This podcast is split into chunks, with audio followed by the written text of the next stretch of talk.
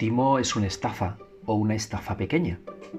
Me da la sensación de que la palabra está muriendo poco a poco. Era más común antes.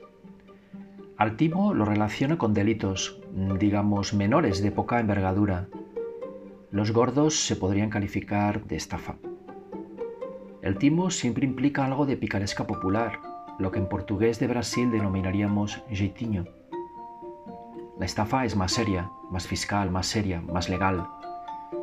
Ser un timo, sufrir un timo, timar,